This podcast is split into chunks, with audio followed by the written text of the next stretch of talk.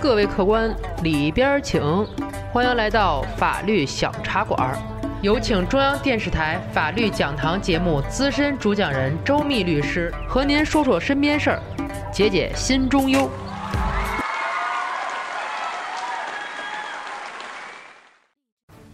小马呢，今年是大学毕业，十多年来的寒窗苦读，即将结束的学生时代，马上就要开始自己的新生活了。可是小马一点都高兴不起来，这是怎么回事啊？原来这小马的英语四级啊是一直没有通过，四级不通过，这工作可就黄了，因为他想去的用工单位明说了，必须过四级，否则不可能被录用。小马出生于贫困地区，因为上了大学，他是全村人的骄傲，能够留在大城市呢，更是全家人对于他的希望。大城市竞争激烈，大家都知道。可眼前这么好的一个机会，就因为没有通过四级考试，择业可就被人拉下了好大的档次。眼下是最后一回英语四级考试的机会，可小马心里没底呀，可愁坏了。他的这个难兄难弟小程知道了小马的心结，就说：“有什么呀？你看我不是也没过呢吗？”小马问他：“那你打算怎么办呢？”小程看了看四下无人，说了：“复习是来不及了，但是我打听到一个门路，就看你胆子大不大了。”小马就不明白了，考试这事儿跟胆子大不大有什么关系啊？事情是这样，小程呢找了一个网上卖英语四级考试试题的，花了三千块，答案大纲提前给你，开考五十分钟以后。选择题的答案就会通过人家提供的设备传到你这儿，保证靠谱。作弊这事儿，小马呢是真没干过，老实孩子。而且这一下拿出三千多，这也拿不起呀。小程见小马犹豫，又对小马说：“你要是通过我这儿联系过去的，他们会返给我三百块钱，到时候这钱给你，你不就少花钱了吗？”看小马还犹豫。小程接着说了：“要不这样，你呢？你可以再多介绍几个给我，这样呢，我也会给你返钱。介绍一个就三百，你要介绍过去十个，你不就是免费的了吗？”小马一听，哎，这行，就这样吧。小马呢就没再犹豫了，不仅将自己的钱交给了小程，又拉来了其他五位同学。第二天呢，对方真的把一千五打到了小马的卡上。小马可是真高兴啊！等到考试那天，小马拿着对方寄过来的接收器，看这个比纽扣电池还小的玩意儿，放到耳朵里还真看不出来。反复试了几回，哎，各种信号正常。行，这回小马放心了。他和另外几名同学一起进入了考试现场。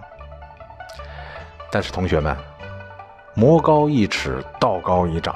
你这作弊手段更新了，那反作弊手段也更新了呀。在考试的时候，除了现场监考的老师之外，还有巡考的老师，挨着考场的串呢。你以为这巡考老师是瞎溜达吗？当这个巡考老师走到小马所在的考场的时候，小马很紧张，时不时的偷瞄这个巡考老师。巡考老师呢，在教室里转来转去，转到了小马身边。而且停留了一会儿，又看了看小马的试卷，小马的心呐都提到嗓子眼儿了。不过过了一会儿，巡考老师就走了，小马的心头石头算落了地。可不大一会儿，进来一个人跟监考老师悄悄耳语了几句。监考老师忽然跟大家说：“评笔。”而且喊出了小马和另外几位考生的名字，让他们拿着卷子、准考证出考场。小马他们几个学生出得考场来，被带到了督考办公室。进来一看，小马傻了，包括小程在内，还有他联系的那几位考生都在这儿呢。督考组的老师开门见山：“你们几个都拿出来吧。”这几位学生，你看看我，我看看你，还打算装傻充愣、蒙混过关呢？督考老师直接扔出一个巴掌大的盒子，你们看看，还想抵赖吗？串考场，串考场，为什么？就因为串到你们身边的时候，这个东西响个不停。赶快把你们身上的设备都给我交出来，别等警察来了再交。小程还问呢，老师不就做个弊吗？我我我以前也也也做过弊，但就是认个错，写个检查，大不了叫家长就完了呗。您您叫警察干嘛呀？这些孩子们想简单了，那是以前，现在的情况变了。我说说你听听，对于考试作弊的情况，国家现在已经是高度重视了。根据《国家教育考试违规处理办法》的相关规定啊，如果有下列情形之一的，可以视情节轻重，同时给予暂停参加该项考试一到三年的处理；情节特别严重的，可以同时给予暂停参加各种国家教育考试一至三年的处理，相当之严重了，同学们。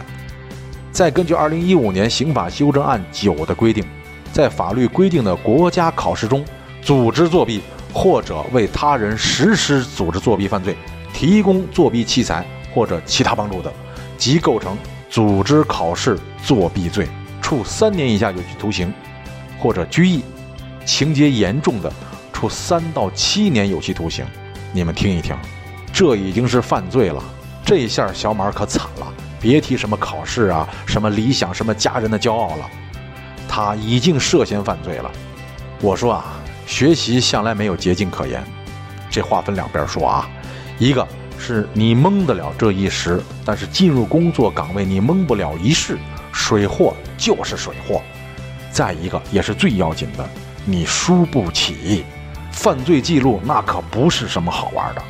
在这里呢，小茶馆对学生朋友们说一句。作弊这个主意不敢想，等逮到您了，您还说我保证下次再也不敢了，没那机会了。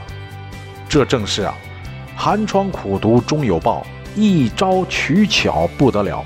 待到东窗事发时啊，美好未来打水漂。好，这期节目就到这里，咱们下期再聊。